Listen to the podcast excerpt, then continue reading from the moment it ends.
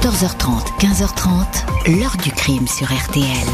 Jean-Alphonse Richard. Je pense à ce procès, dans un moment où je me dis, bon, tu es innocent, euh, donc tout le monde reconnaîtra que tu es innocent, c'est pas possible. C'est pas possible autrement. C'est pas possible autrement. On ne peut pas combattre si on n'a pas cette certitude, si on ne sait pas que euh, sa propre conviction et la réalité de cette innocence sera reconnue. Bonjour. À l'hiver 2000, Suzanne Viguier, Suzy pour les intimes, disparaissait en laissant toute sa vie derrière elle, ses amis et ceux qu'elle aimait le plus au monde, ses trois enfants. Plus de 20 ans après les faits, aucun indice n'a mené à cette femme. Son corps n'a jamais été retrouvé. Une énigme des plus parfaites qui intrigue aujourd'hui encore bien du monde. À l'époque, les investigations s'orientent vers le mari Jacques Viguier, un très brillant et respecté professeur de droit à l'université de Toulouse personnage déroutant et insaisissable qui s'empêtre dans ses contradictions et ne peut expliquer certaines évidences. Son couple battait de l'aile, sa femme s'apprêtait à le quitter. Il apparaît donc comme le suspect numéro un, puis de plus en plus comme le coupable idéal. Deux procès d'assises vont pourtant tordre le cou à ce scénario taillé sur mesure. Et l'innocenté Qui aurait donc pu s'en prendre à la mère de famille? Qui lui a fait quitter sa maison un dimanche matin? Et où est-elle? Question posée aujourd'hui à nos invités. 14h30, 15h30. L'heure du crime sur RTL. Dans l'heure du crime aujourd'hui, nous revenons sur l'affaire Suzanne Viguier. À l'hiver 2000, cette mère de famille disparaît de la maison où elle vit avec son mari et ses enfants à Toulouse. La police ne va être prévenue que trois jours plus tard. Mercredi 1er mars 2000, Jacques Viguier, 42 ans, professeur de droit administratif à la faculté de Toulouse, franchit la porte du poste de police du quartier de Lormeau. Il vient y signaler la disparition de son épouse, Suzanne Viguier, 38 ans. Il n'a plus de nouvelles depuis 4 jours, depuis le dimanche 27 février. Elle a disparu du domicile. Une jolie maison au numéro 19 de la rue des Corbières, à la Côte Pavée, une zone résidentielle de Toulouse. Jacques Viguier s'inquiète de cette absence qui s'éternise, selon lui, il est impensable que son épouse soit partie ainsi, sans rien dire, et surtout qu'elle ne se soit pas souciée des enfants. Clémence, 11 ans, les jumeaux, Guillaume et Nicolas, 8 ans, Suzy, est très proche d'eux. Quand elle n'est pas là, elle les appelle au moins une fois par jour. Elle a sûrement emporté son téléphone, mais celui-ci ne répond pas. Le mari raconte que le dimanche 27, elle est rentrée vers 4h30 du matin, de retour d'un tournoi de tarot sa grande passion. Le professeur Viguier a entendu le bruit de la clé dans la serrure. Suzy aurait ensuite rejoint le canapé lit qu'elle occupe dans le salon. Le couple ne s'entend plus et fait chambre à part. Au lieutenant de police, le professeur Viguier déclare tout d'abord qu'il n'a pas vu son épouse dans la journée de dimanche, puis il va donner une autre version. Il l'a aperçue le dimanche matin vers 8 heures dans le canapé lit. Il se souvient que sa fille Clémence et même aller voir sa mère. À 10 heures, les grands-parents sont venus chercher les trois enfants pour le déjeuner. Lui est parti faire son jogging. Quand il est rentré, la porte était fermée à clé. Suzanne n'était pas là. Il lui a téléphoné deux fois, à 15h et 18h, mais elle n'a pas répondu. Ça ne l'a pas surpris. Ne pas répondre à ses appels est une habitude. Jacques Viguier n'est pas le seul à évoquer la disparition. Olivier Durandet, président de l'association d'amateurs de tarot, est l'homme qui a raccompagné Suzanne chez elle au petit matin du dimanche 27 février, l'un des derniers à l'avoir vue en vie. Il est depuis un an et demi son amant attitré, son compagnon, dit-il. Après le tournoi de tarot, ils ont passé une heure ou deux en tête-à-tête dans l'intimité de son appartement, puis il l'a reconduite rue des Corbières. Il n'a rien noté de spécial. Olivier Durandet indique qu'il devait revoir Suzy dimanche après-midi, elle ne s'est pas manifestée. Il a essayé de la joindre. 18 reprises. Puis il s'est décidé d'appeler Jacques Viguier, lequel est au courant de leur liaison. Les deux hommes ne s'aiment pas beaucoup. Viguier lui a dit de ne pas s'alarmer. 48 heures après la disparition, Olivier Durandet s'est posé des questions. Ce jour-là, Suzanne avait rendez-vous chez un avocat pour finaliser la procédure de divorce. Elle avait déjà entrepris toutes les démarches pour pouvoir obtenir la garde des enfants et elle n'est pas allée à ce rendez-vous. L'amant a alors vivement encouragé le mari à se manifester auprès de la police. Un avis de recherche est diffusé, des vérifications menées à plusieurs adresses que fréquentait Suzanne Viguier, notamment son club de danse. Personne ne l'a vu. Des bois, ceux de Merville et de Vigoulet aux îles, sont explorés. Les enquêteurs vont encore se rendre dans l'Ariège, où Jacques Viguier a une maison familiale et où il a l'habitude d'aller chasser. Autant de recherches qui restent vaines. Le 8 mars, le mari dépose plainte pour enlèvement et séquestration. Et la tension dès lors ne va cesser de monter dans cette histoire de disparition incompréhensible. Les policiers ont bien du mal à croire que Suzanne soit partie comme ça, sur un coup de tête de la maison, sans un mot, sans rien dire aux enfants. Le mari Jacques Viguier va se retrouver ainsi au centre de tous les soupçons. Les enquêteurs vont se focaliser sur cet homme, mais on va voir pourquoi il les intéresse tant, cet homme Jacques Viguier, dans les chapitres suivants de l'heure du crime. Bonjour, Patrick Cojol. Bonjour. Merci infiniment d'avoir accepté l'invitation de l'heure du crime et d'être avec nous aujourd'hui au téléphone depuis Toulouse.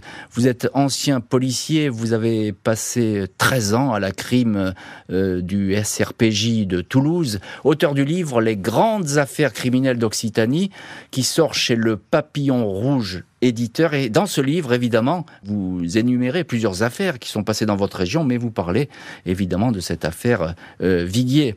Alors, euh, on retourne au 19 de la rue des Corbières à Toulouse. Disparition qui est pour le moins troublante. Patrick Cojol, euh, sait-on pourquoi Jacques Viguier il prévient la police qu'au bout de trois jours, ils sont mariés et femmes, et il aurait dû peut-être s'inquiéter un peu avant? Alors, ils sont mariés et femmes, certes, mais c'est quand même un couple qui n'en est plus un, qui se délite. Vous l'avez dit, ils ne sont plus en totale connexion, ils font chambre à part. Mhm. Donc lui-même euh, dira à plusieurs reprises que euh, qu'elle est susceptible de faire des fugues. Euh, ce qui se passe aussi, c'est que le, le, dimanche, donc le jour de sa disparition, il contacte l'un de ses amis, ancien inspecteur de, de police retraité, et il lui fait part de la disparition. Et le, collègue, l'ancien collègue, lui dit mais il faut absolument que, que, tu ailles eh déposer. il faut aller voir la, police, bien sûr. Euh, c'est ce qu'il lui dit, mais lui ne va le faire que trois jours après. Alors ça, c'est un des mystères hein, finalement de Jacques Viguier, parce que cette attitude, elle, est troublante. Hein. Euh, alors ça ne se passe pas bien entre eux, ça, on, l'a bien compris. Euh, mais il va dire, le mari, qu'il a laissé son épouse endormie dans le canapé lit, c'est ça, Patrick Cojol alors, au départ, enfin, il va, il va dire et se rétracter. Au départ, il va dire qu'effectivement, il l'a vu. Plus tard, il dira qu'il a vu une silhouette. Mhm. Et de la même manière, Clémence, donc leur fille de 11 ans, voilà, dira euh, oui, j'ai vu maman. Et puis, et puis plus tard, lors d'un procès, elle, dira je, je, suis plus sûr de moi. Mhm. Euh, Patrick Tégéraud, bonjour. Oui, bonjour Jean-Alphonse. Merci infiniment vous aussi d'être en ligne depuis Toulouse. Vous êtes évidemment euh, la, voix de cette région pour RTL. Vous êtes notre correspondant RTL à, Toulouse. Cette affaire, vous la connaissez euh, sur le bout des doigts. Euh, Jacques Viguier, c'est un professeur réputé, puissant, très estimé à l'université de Toulouse. C'est pas n'importe qui, Jacques Viguier.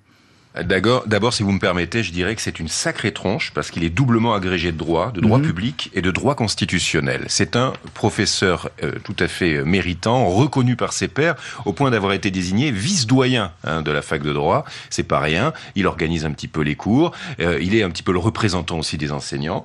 bref, c'est quelqu'un qui a une position très importante au, fin au, sein de la faculté et dont les compétences sont tout à fait reconnues. Et puis, il a une petite spécialité un peu mhm. amusante qu'il qu'il singularise un petit peu de, de de, ses collègues euh, de ce droit qui est plutôt quand même euh, rébarbatif, euh, il se passionne pour le cinéma. Il se passionne pour le droit de la communication avec un de ses collègues qui s'appelle Serge Regour. Mhm. Et il monte d'ailleurs une formation spécifique sur le droit de la communication, ce qui lui permet d'aller dans tous les festivals de cinéma et de, pouvoir aussi vivre sa passion pour le cinéma. Alors, encore un mot, Patrick Tégéraud. ce couple, on l'a dit avec Patrick Cojol, ça va pas bien entre eux. Ils font chambre à part. Ils sont sans doute sur le point de divorcer elle, Suzanne Viguier, a un amant. Mais lui aussi, euh, on peut dire qu'il a des maîtresses, c'est ça. Hein Chacun ah, fait un petit peu euh, sa vie de son côté. Ouais, ouais, ouais, Écoutez, Jacques Viguier a, a, reconnu que pratiquement dès le lendemain de son mariage, il, euh, il avait déjà euh, une, une, étudiante parmi ses maîtresses. Euh, il collectionne les étudiantes en fait. Mm. à l'époque de l'enquête, je crois qu'il sera établi qu'il avait plus d'une demi-douzaine de relations. Ah, d'ailleurs, d'ailleurs, d'ailleurs, Suzy est une, une, ancienne, une de ses anciennes élèves, une de ses anciennes étudiantes. Mm-hmm. La jeune femme Émilie qui accompagnera Jacques Viguier pendant toutes ces années d'enquête, pendant toutes les années des procès, Émilie une jeune femme charmante que j'ai rencontrée à plusieurs reprises, elle aussi était une de ses anciennes étudiantes. Bref, c'est quelqu'un qui séduit les femmes qui sont un peu, je dirais, sous son emprise, sous son aura de, de, grands professeurs de droit. Bien sûr, professeur respecté, vous l'avez dit, c'est une grosse tête, Viguier. Patrick Cojol, avec cette réputation qu'il a, Viguier, très honorable, très respecté, on est à mille lieues au début de soupçonner qu'il ait fait quoi que ce soit dans cette affaire. Au début, il n'est pas, il, pas soupçonné, même s'il a tardé à signaler la disparition. Absolument, il n'y a aucun soupçon. De, toute manière, aucun soupçon ne peut asseoir une quelconque culpabilité. Et puis l'intérêt du SRPJ, l'intention du SRPJ, c'est absolument pas de culpabiliser qui que ce soit, de l'encrister, comme on peut mmh, dire dans le mmh. jargon. Mais c'est vrai qu'il y a quand même, comment pourrait-on dire, des quelques euh, singularités. Alors c'est vrai qu'il ne déclare pas donc la disparition de, son épouse en temps, en temps et en heure. Mmh. Euh, c'est vrai aussi que la collègue de Lormeau, qui prend sa déposition, lui demande s'il a un téléphone portable. Il lui dit que non, alors mhm. qu'en fait il en a un. Et elle le dira elle-même, sera notifiée sur le PV, elle se rend compte que ses réponses ne sont pas tout à fait spontanées, qu'il réfléchit beaucoup à son emploi du temps. Mais en fait, effectivement, tout ça, ce n'est qu'une sensation, un climat, et ce n'est en rien, effectivement, une suspicion. Et oui, c'est ça, ça suffit pas, effectivement. Il y a des, comme ça, des, hein, on en ressent certaines choses, et notamment votre collègue, elle est un peu troublée par cette attitude, mais euh, ça suffit pas. Encore un petit mot, Patrick Cojol, il y a beaucoup de recherches hein, qui sont lancées quand même pour retrouver euh, cette, ben, cette épouse. Bien, alors d'entrée, nous on fait administrativement, il y a ce qu'on appelle le, le, le, FPR, le fichier des personnes recherchées. Mm. Il y a évidemment des circulaires de recherche.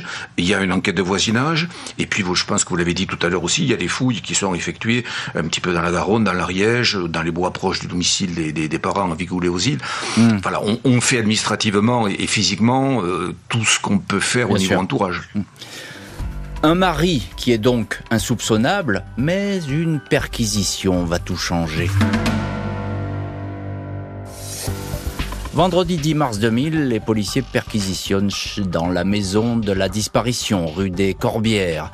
Le professeur Jacques Viguier est présent. Au fond d'une armoire, les enquêteurs saisissent le sac de Suzanne Viguier. De toute évidence, l'épouse a laissé toutes ses affaires derrière elle, comme si son départ s'était fait dans l'urgence. Ses affaires de toilette sont là, tout comme ses cartes bancaires, une paire de lunettes de vue qu'elle ne quitte jamais, un avis de décès de son père et les photos de ses trois enfants. Les clés de la maison sont présentes. Jacques Viguier a pourtant déclaré avoir trouvé la maison fermée en rentrant. Les policiers se demandent alors avec quelle clé l'épouse aurait pu verrouiller l'entrée. Le mari assure que Suzy a très bien pu utiliser un autre trousseau. À cet inventaire manquent deux pièces d'identité, lesquelles sont mystérieusement retrouvées le jour même au service des objets trouvés de la ville où quelqu'un les a déposés. Le téléphone portable de la victime est absent. Aucun message d'explication ou d'adieu présent dans la maison. Les agendas de la disparue ne donnent aucun indice. Ces rendez-vous sont essentiellement consacrés aux enfants ou encore aux cours de danse que Suzanne dispense dans une association. Les enquêteurs s'intéressent au canapé lit dans lequel dort habituellement Suzanne Viguier. Les draps ont été enlevés et lavés, mais surprise, le matelas est absent. Jacques Viguier explique que dans les jours suivant la disparition, il s'en est débarrassé. Il était selon lui en mauvais état, vieux et sale. Je l'ai jeté à la décharge, soutient le mari. Il a profité de l'absence de Suzanne pour éviter de l'entendre se plaindre de cette opération. Jacques Viguier indiquera plus tard qu'il a voulu supprimer un objet sur lequel son épouse aurait pu avoir une relation intime avec son amant une histoire qu'il a fichue en l'air, va-t-il déclarer. Les policiers se demandent si le mari ne se serait pas tout simplement débarrassé de ce matelas sur lequel a peut-être été commis un crime, une pièce à conviction des plus gênantes. À la décharge, il ne retrouve qu'un matelas en mousse en partie calciné, mais qui ne correspondrait pas au canapé lit.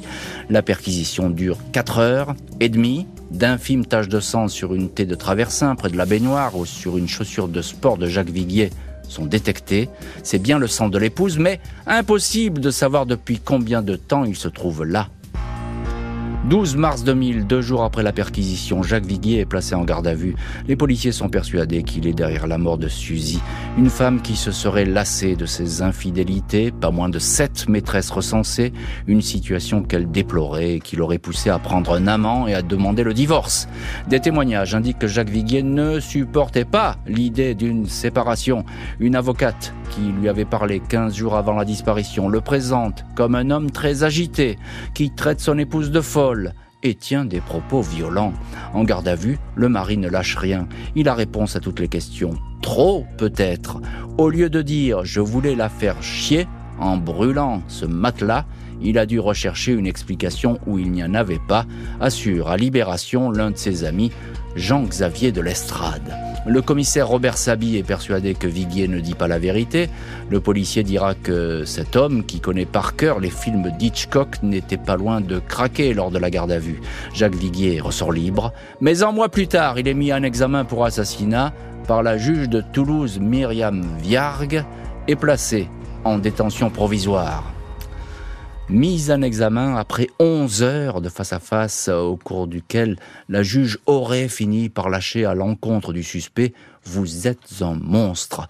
Voilà Jacques Viguier qui va rester sur ses affirmations. Il dément toute implication dans un possible crime. On va voir euh, dans la suite de l'émission si cette attitude va l'emporter. Dans tous les cas, à ce stade de l'enquête, un seul suspect aux yeux de la police. Euh, Patrick Tégéraud, euh, vous êtes notre correspondant RTL à, Toulouse et vous la connaissez très bien cette affaire, mais il y a quand même une question qui, que je n'arrive pas à résoudre. Euh, pourquoi est-il libéré après une longue garde à vue, qui a été très argumentée, très puissante, puis il est mis en examen un mois plus tard? Bah, tout simplement parce que la garde à vue n'a rien donné. Tout simplement parce que ben, le patron de Patrick Cojol à l'époque euh, se faisait fort de faire craquer en garde à vue. Robert euh, Le professeur de droit, voilà, Robert Sabi. Il se faisait fort de le faire craquer en garde à vue. D'ailleurs, il en parlera lors du procès quand il est entendu en tant que témoin. Il ira même jusqu'à dire Je l'ai vu avouer, je l'ai vu dans ses yeux qu'il allait avouer, mais il ne l'a pas dit. Mmh. Bon, c'était un petit peu ridicule de dire ça devant le jury, euh, mais bon, il l'a dit. Et, et, et, en fait, il y a eu cette espèce de mano à mano, cette espèce de combat de coq entre le grand intellectuel et euh, le policier, euh, je dirais, pugnace. Mm. Et ça n'a rien donné. Donc ils le remettent en liberté en se disant, bah, bah il va, il va, on va le surveiller, on va l'écouter, et il y aura bien quelque chose qui, euh, qui va nous, nous accrocher et qui va nous permettre de confirmer sa culpabilité. Et en fait, il ne se passe rien, mais ils se disent quand même au bout du compte que ben, le juge d'instruction se dit, ben, il faut quand même le mettre en examen parce qu'on a personne et, ça ne peut être que lui. et ce sera l'argument de l'accusation, l'accusation tout le temps. Ça sera, ça ne peut être que lui. Ça ne peut être que lui, et c'est ce que pense aussi la, juge Viargue, effectivement, qui le met en examen. Patrick Cojol, justement, ancien policier, vous avez passé 13 ans à la crime de, du SRPJ de Toulouse, et je rappelle le titre de votre livre, Les grandes affaires criminelles d'Occitanie, qui est paru chez le Papillon Rouge éditeur. Euh, Patrick Cojol, il faut toujours un indice majeur dans une enquête, sinon ça n'avance pas. L'indice majeur, on a l'impression que là, c'est le matelas, le fameux matelas qui est, qui est jeté à la décharge par le suspect. Oui, bien évidemment, mais juste un point très important, vous avez parlé tout à l'heure de, perquisition. Il faut savoir que lorsque les collègues de la PTS, de la police technique et scientifique se, déplacent au domicile de Jacques Viguier, ce n'est pas pour une perquisition, c'est pour euh, vérifier, pour trouver hmm. des indices nécessaire à l'enquête. Ce n'est qu'au vu, en fait, du comportement de Jacques Viguier, qui est d'une pâleur extrême, qui s'agite, qui se sent perdu, que là, euh, Robert Sabi et d'autres appellent la juge et que là, la perquisition est lancée. Alors, et c'est pour ça aussi, attendez, si je puis me permettre, il y, a un élément rigolo c'est qu'en en fait, il est prévenu que les techniciens de la police scientifique vont venir chez lui. Hmm. Et comme par hasard, bah, euh, la veille de cette arrivée de ces policiers, il fait disparaître le matelas. c'est ça qui le rend particulièrement suspect. Bah, justement, Patrick Cojol, il faut revenir à ce matelas, parce que c'est la pièce essentielle, c'est au centre de toute cette affaire. Donc, bien évidemment, le matelas disparaît, il est à la décharge, il y a un incendie dans cette décharge, mais les collègues en ramènent un. Ils vont mm. à la décharge, ils en ramènent. Oui, ben, il le montre à Jacques Viguet qui dit oui, oui, c'est celui-là. En, fait, c'est pas le bon. C'est pas le bon du tout. Mm, mm. Donc, vous avez aussi parlé de, on a parlé tout à l'heure de taches de, de, sang. Sachez aussi qu'il y a du sang euh, sur la housse du clic-clac. D'accord Donc, et là, là, on, lui demande. Alors, le, sang appartient à celui donc on demande, on pose des, questions, quoi. Et il dit, mon épouse a voulu faire l'amour alors que, alors qu'elle était indisposée. Mais alors, on, précise, mais c'est pas sur la housse du matelas qui avait donc les, les, les, sur la housse du sommier. Hmm. Et elle a dit, ah oui, oui, mais euh, de temps en temps, on faisait l'amour de manière assez violente sur les lattes. Voilà ah ce qu'il répond. Et voilà. Et effectivement, le matelas, en tant que tel, n'a jamais été retrouvé. Alors effectivement, ça pose des interrogations, cette attitude euh, du professeur euh, Viguier. Bah justement, Patrick Tégéraud, il a quelle attitude, lui, lorsqu'il est en garde à vue ou même face à la juge On a dit qu'il était sec, qu'il était péremptoire, qu'il était très sûr de lui. Ça, ça pèse porte pas en sa faveur. Ah, pas du tout. Et euh, c'est vrai qu'il euh, a l'impression d'être largement supérieur aux autres, hein, Jacques Viguier, d'une façon générale. Et euh, malheureusement, si je puis dire, ben, il y aura un effet balancier, c'est-à-dire qu'au fur et à mesure que cette affaire le désigne comme coupable, lui-même se laisse emmené vers mmh. une espèce de dépression euh, qui va euh, ben, le, le, rendre, euh, je dirais, complètement asocial et, et complètement fermé aux, aux autres. D'une façon générale, Jacques Viguier, c'est en effet, comme j'ai dit tout à l'heure, une sacrée tronche, quelqu'un de très intelligent, mais qui n'a pas une très grande intelligence des rapports humains. Ce n'est hmm. pas quelqu'un qui euh, va être très chaleureux avec les autres. C'est pas quelqu'un qui euh, euh, va aller boire un coup avec des copains le soir pour raconter des bêtises. il est très très très sérieux ce garçon-là. Hmm. moi, il me fait presque penser, c'est une caricature peut-être, hein, à, un autiste savant, vous voyez, quelqu'un qui est extrêmement pointu, extrêmement pertinent, mais qui a une relation avec les autres qui peut être considérée comme étrange. pour lui, c'est normal, mais pour les autres, c'est très étrange ou brutal. Une de ses compagnes me l'a dit. il est un peu comme ça. Il est un peu dans son monde. Il est dans sa bulle. et personne personne n'arrive à y entrer véritablement, ce qui le rend totalement paradoxal et parfois très éloigné des autres. Et effectivement, alors euh, un mot, Patrick Cojol, euh, Viguier, je crois qu'il va suggérer certaines pistes aux enquêteurs, hein, parce que lui, il dit moi j'y suis pour rien dans cette disparition, euh, j'y suis pour rien, j'y suis pour rien. Il répète ça sans arrêt. il va même suggérer la piste d'une secte, c'est ça? Alors oui, alors il parle d'une secte, il parle d'une fugue, il parle aussi des, milieux interlopes de la nuit, mais bon, rien, jamais aucune, aucune part d'enquête ne, ne, corroborera cette, cette hypothèse. Et par contre, je peux revenir sur le côté un petit peu, un petit peu agressif qu'il avait, c'est que bon, moi, moi-même à titre personnel, mon ancienne belle-sœur a témoigné aux deux procès puisqu'elle était professeure de danse et elle avait aperçu une fois Suzy avec un œil au beurre noir et celle-ci a témoigné au procès comme, comme quoi Jacques l'avait euh, euh, l'avait frappé. Ah oui, donc ça, c'était des témoignages qui ont pesé lourd par la suite. Hein. Euh, Patrick Tégéraud, juste un, tout petit mot. Il est en prison, Viguier, à ce moment-là, euh, mais c'est une histoire, on le croit pas coupable, hein, ses étudiants, les profs, etc. ah oui, voilà, tout le monde le croit coupable en fait. Dans l'opinion, à Toulouse, tout le monde est persuadé que c'est lui. les seuls qui le soutiennent, ce sont ses collègues, ses étudiants, en effet, et mm. encore peut-être pas tous, mais c'est vrai qu'il y a une, il y a, tout un, mouvement qui se met en place, une pétition qui est signée pour pour demander sa libération. Tout à fait. Après neuf mois de détention, le professeur est placé sous contrôle judiciaire. La justice hésite-t-elle? Le fait est que le procès ne se tiendra pas avant plusieurs années.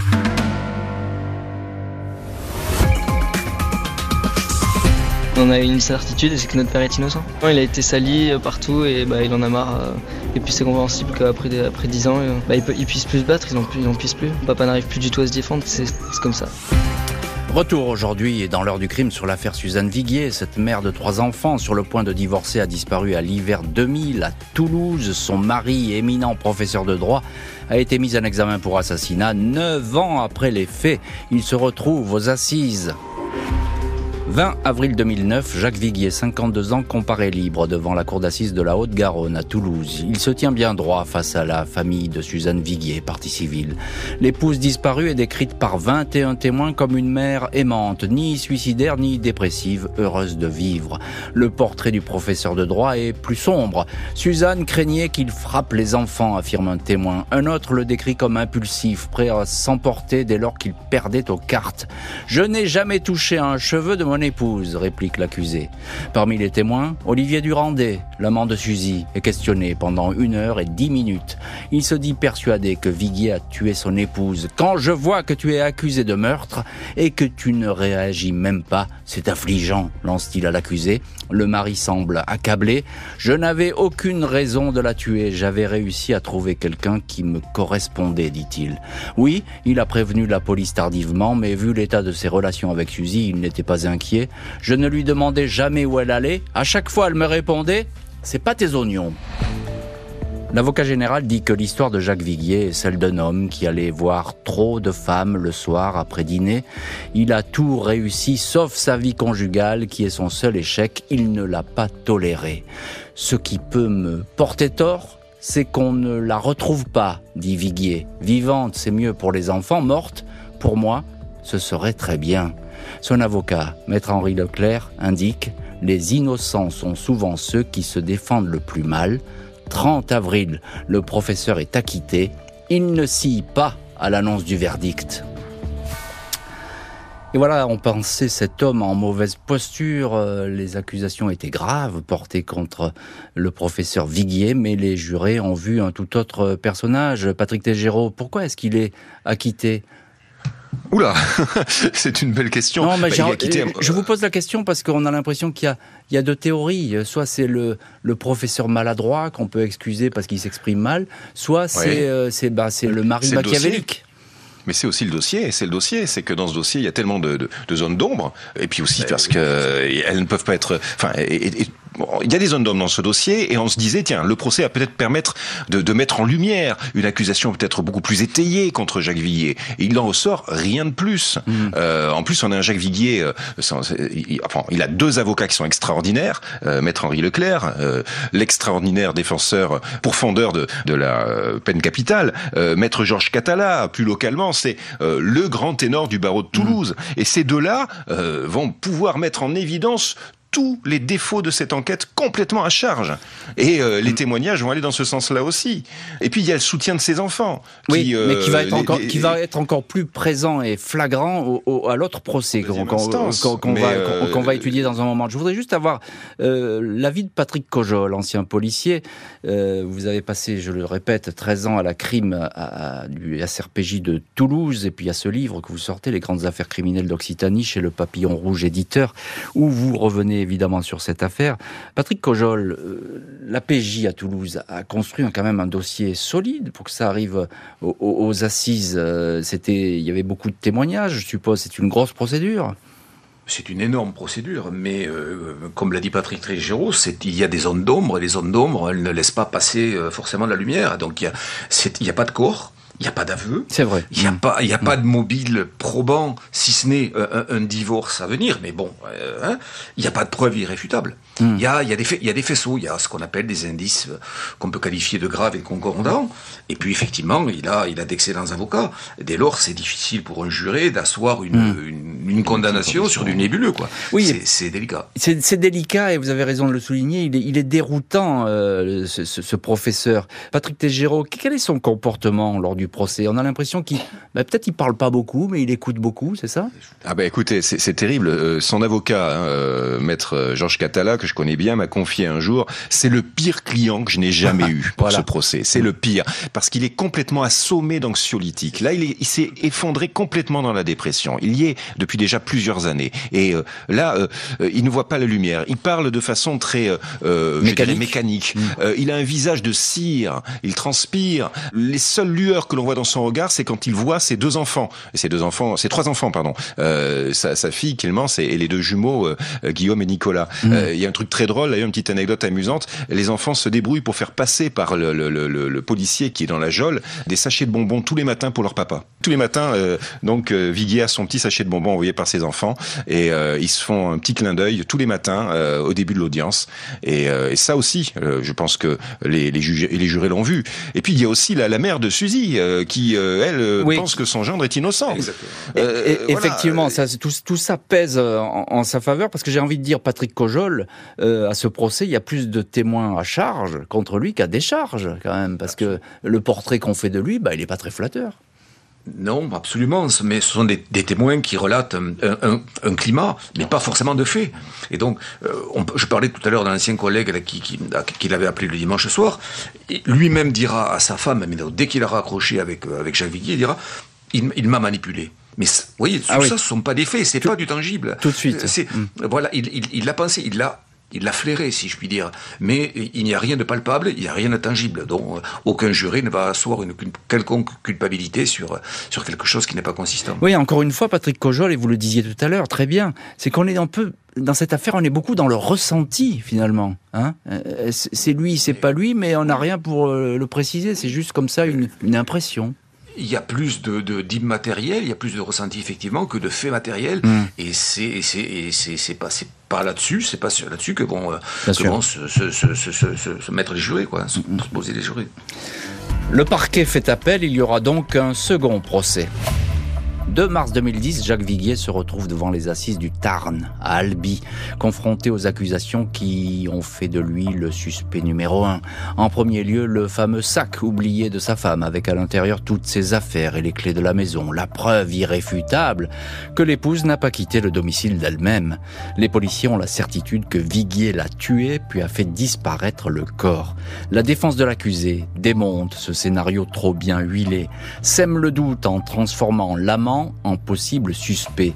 Il aurait suborné une témoin pour accabler le professeur, laquelle témoin reconnaît avoir menti.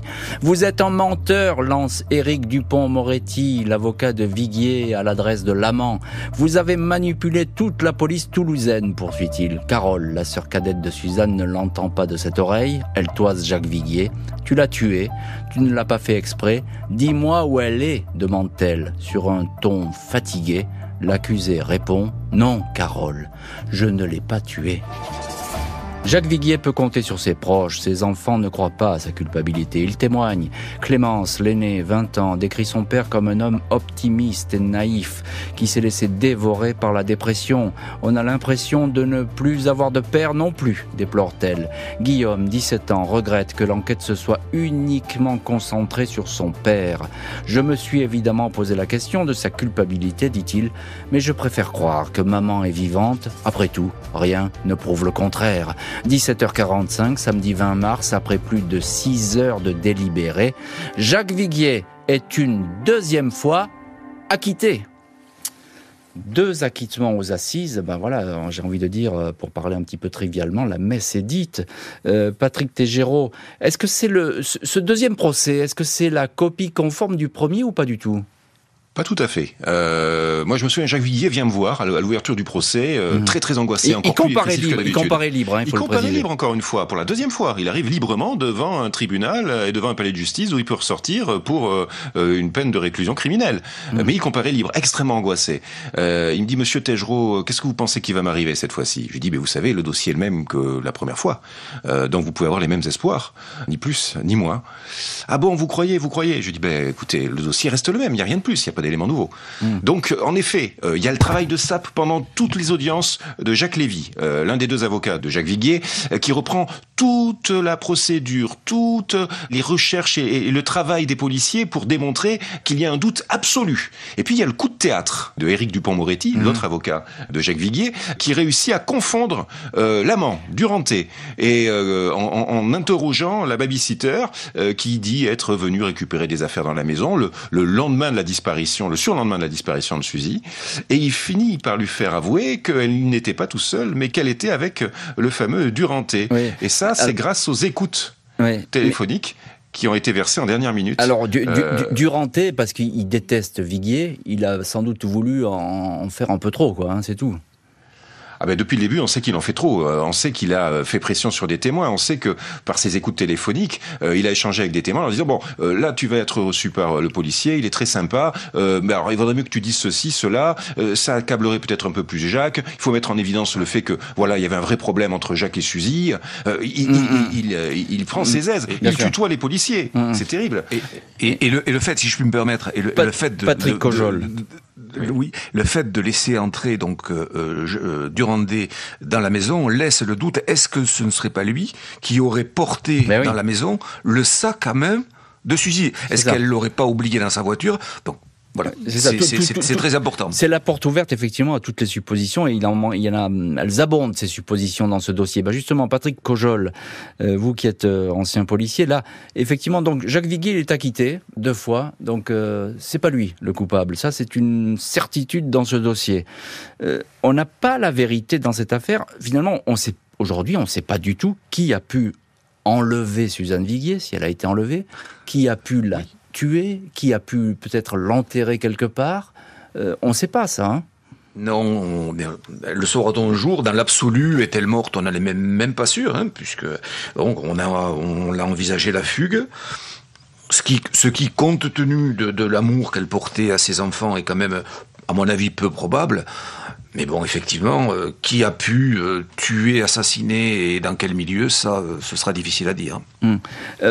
Est-ce que vous avez le sentiment, Patrick Cojol, que finalement le professeur Viguier, le professeur Jacques Viguier, il, est, déroutant, certes, mais il a peut-être plusieurs visages ou pas? Est-ce que parce que on a l'impression que les policiers le voient d'une façon et puis finalement les jurés ils le voient d'une autre façon. Mais vous avez prononcé le mot et j'y reviens dessus.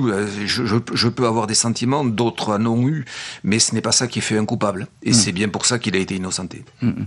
Patrick Tégéraud, euh, à, ce procès, lorsqu'il est euh, innocenté une deuxième fois, acquitté, une nouvelle fois, il n'a pas de réaction euh, Viguier. On a l'impression, enfin, ce que j'ai lu, moi moi j'étais pas au procès. C'est très sobre. C'est très sobre. Il est très très sobre. Il, il interviendra d'ailleurs sur l'antenne de RTL au lendemain de, sa libération, mhm. euh, de façon très sobre également. Il remercie ceux qui l'ont toujours soutenu et il demande à la presse de le laisser tranquille. Ce que l'on fera, bien entendu, même si bon, euh, on a réussi à pouvoir l'interviewer ultérieurement. Euh, oui, c'est quelqu'un qui, qui, est très sobre. Il ne réalise pas, euh, ou alors peut-être que c'est parce qu'il est encore sous l'effet des médicaments que toutes ses réactions sont amoindries. Mais c'est vrai que pendant ce deuxième procès, comme lors du premier, il est totalement absent. Il ne fait que regarder ce qui se passe. Il, que mm, il, est le spectateur de son propre procès. Et il est le spectateur de, de son innocence, quelque part. Pas de corps, pas de traces de l'épouse, affaire qui demeure donc non résolue. Après son acquittement, Jacques Viguier a repris le chemin de l'université de Toulouse où il enseigne le droit public. À la fin de son premier cours, les étudiants l'ont ovationné. Son avocat, maître Georges Catala, confie que toute cette affaire a brouillé la personnalité de l'ex-suspect. J'ai vu sa santé se détruire, affirme le défenseur. Il décrit un homme atteint de troubles bipolaires qui alternerait les phases de dépression avec celles d'enthousiasme délirant. Le corps de Suzanne Viguier, longtemps recherché à divers endroits à Toulouse et dans les environs, n'a jamais refait surface. À ce jour, le dossier est considéré comme un cold case, une affaire non résolue. Patrick Tégéraud, on vous retrouve dans cette heure du crime. Vous êtes l'un de nos invités, correspondant RTL à Toulouse. Alors, c'est pas une question facile, mais euh, Jacques Viguier, il est euh, innocenté. Euh, il a été deux fois acquitté. Il n'est pas derrière la disparition de son épouse. Reste tout de même un vrai mystère dans cette affaire, parce que c'est pas le mystère de la chambre jaune, mais on se demande qu'est-ce qui s'est passé avec euh, Suzanne, avec Suzy Comment est-ce qu'elle a pu euh, quitter cette maison? Ça reste toujours une question majeure. C'est aussi ça qui a fait acquitter Jacques Viguier, c'est qu'il n'y a pas de scénario c'est qu'on n'a pas réussi à proposer, les accusateurs n'ont pas réussi à proposer un scénario de la disparition de Suzy Viguier. Euh, on sait, enfin, selon euh, euh, son amant et son partenaire de, tarot, Olivier Duranté, qu'il l'a raccompagné vers 4h30 du matin. Ensuite, Jacques Viguier dit, je l'ai vu quand je me suis levé le matin, dimanche matin, j'ai aperçu une forme sur le lit, mm. et puis je crois qu'elle était avec Clémence, sa fille aînée, mais rien ne le démontre. Même Clémence dira à l'audience, je me souviens plus. Mm, Elle avait 11 mm, ans. Euh, on ne sait pas. On ne sait pas. On ne sait même pas si elle est vraiment arrivée à 4h30 du matin, au final. Parce on, que.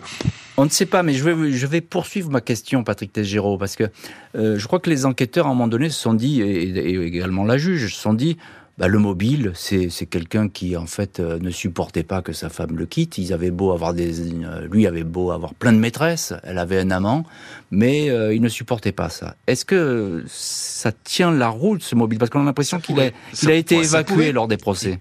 Parce que ça pourrait, parce que c'est Suzy qui fait les démarches. C'est Suzy qui va voir une assistante sociale pour savoir comment va se passer la garde des enfants en cas de séparation. C'est Suzy qui prend rendez-vous le 24 février auprès d'un avocat qu'elle rencontre, qu'elle devait rencontrer le 28, c'est-à-dire l'avant-veille de sa disparition.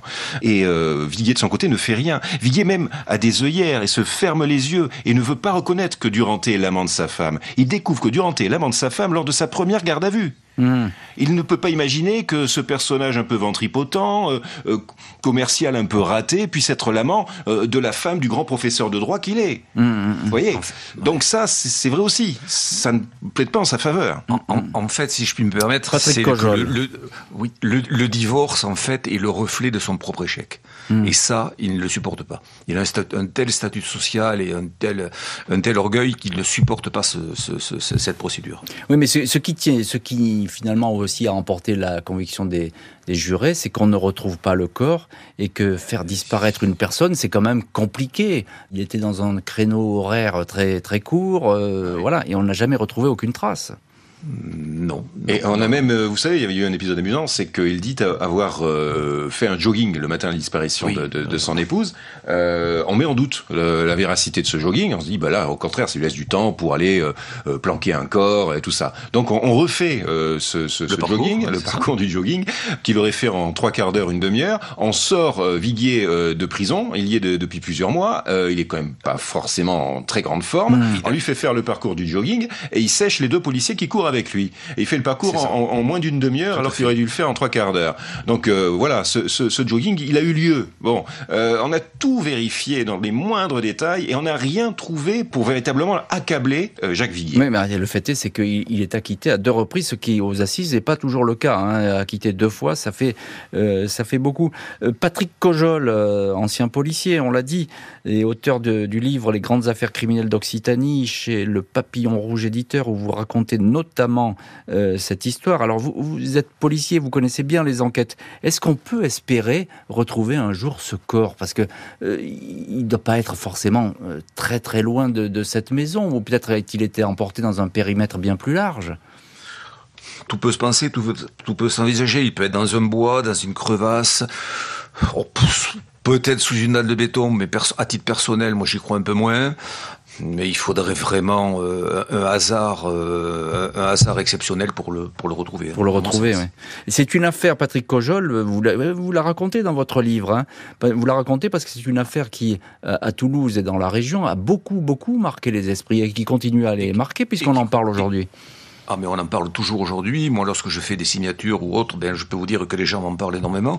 C'est une. Alors, il y a eu d'autres grosses affaires évidemment à, Toulouse, mais mais là, il y a quand même ce côté nébuleux, ce côté mystérieux, euh, qui est qui est quand même exceptionnel. Donc, euh, les gens, c'est vous savez, c'est un peu comme dans l'affaire AZF, où certains pensent que c'est un accident, d'autres pensent que c'est toujours un attentat. Vous voyez, il y a toujours les pour, le contre. le, le, royaume de la suspicion et de la rumeur, et ça ça ça, ça cousine. C'est une affaire qui cousine un peu. Patrick Tégéraud, je vais terminer cette émission avec vous, avec l'affaire Jubilard. Juste un mot là-dessus. Ah, mais... Totalement. J'allais dire, c'est la piqûre de rappel, l'affaire Jubilard. C'est ça qui a remis en mémoire l'affaire Viguier aux Toulousains et aux gens de la région d'une façon générale. On y retrouve les mêmes ingrédients, la disparition d'une femme, aucun mobile, aucun indice, aucune preuve, et un mari en prison, qui lui a moins de chance, quelque part, Bien que Viguier, puisque euh, Viguier n'est resté que neuf mois en détention, et là, ça, fait, ça un an euh, que euh, Jubilard est, en prison.